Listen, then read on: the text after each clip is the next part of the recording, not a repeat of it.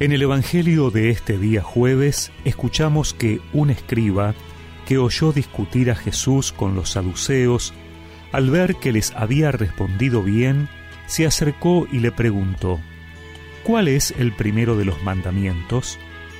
Jesús respondió, El primero es, Escucha Israel, el Señor nuestro Dios es el único Señor, y tú Amarás al Señor tu Dios con todo tu corazón y con toda tu alma, con todo tu espíritu y con todas tus fuerzas. El segundo es, amarás a tu prójimo como a ti mismo. No hay otro mandamiento más grande que estos. El escriba le dijo, Muy bien, maestro, tienes razón al decir que hay un solo Dios y no hay otro más que Él, y que amarlo con todo el corazón, con toda la inteligencia y con todas las fuerzas, y amar al prójimo como a sí mismo, vale más que todos los holocaustos y todos los sacrificios. Jesús, al ver que había respondido tan acertadamente, le dijo, Tú no estás lejos del reino de Dios. Y nadie se atrevió a hacerle más preguntas.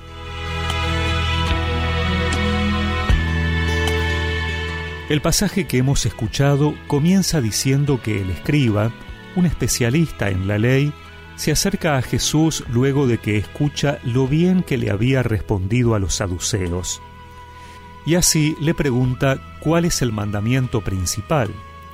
Esta vez no para ponerlo a prueba, sino para tratar de dilucidar qué era lo más importante entre tantas leyes y preceptos religiosos que existían en la época.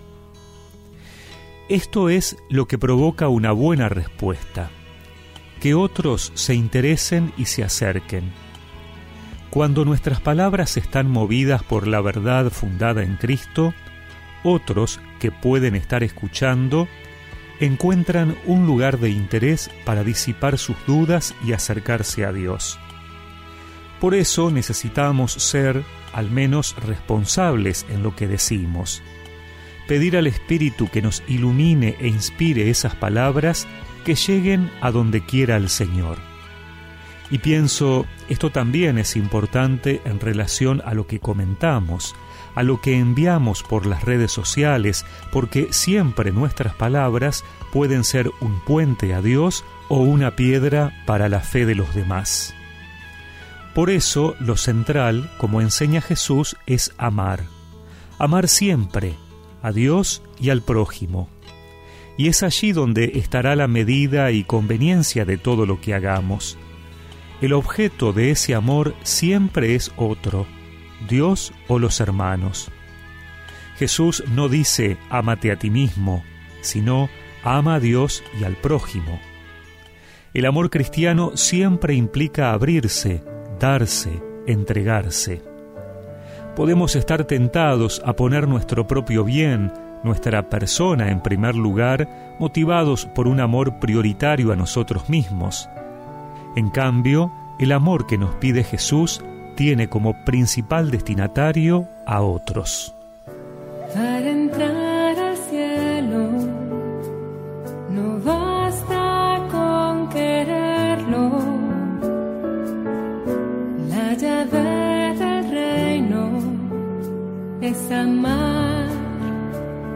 Tus mandamientos.